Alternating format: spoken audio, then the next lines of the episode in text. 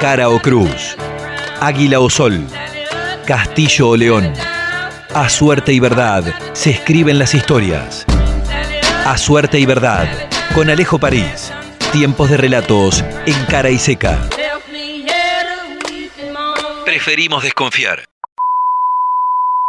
A partir de la hora cero del 20 de marzo del año 2020, el tiempo se detuvo en Argentina.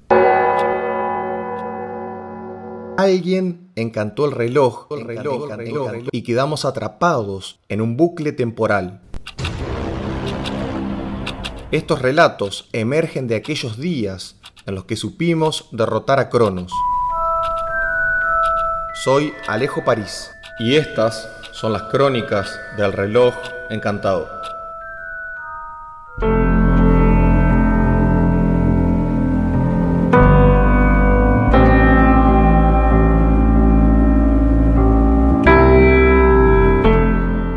La cuarentena tuvo su día negro.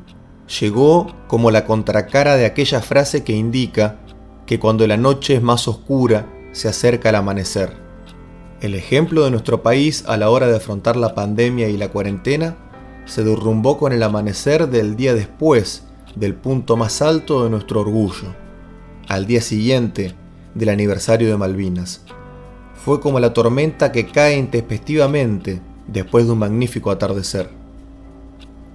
Los jubilados abarrotaron los bancos porque no les quedó otra. El caos era inminente y llegó. Todo lo bueno que se venía haciendo se derrumbó. Argentina, otra vez. La gente, mientras tanto, que antes no te indignabas y ahora sí, que a los jubilados les vienen dando palo y palo desde hace rato, que estabas esperando para criticar a Alberto, que de Macri no decías nada. Argentinos, otra vez, pero bien argentos.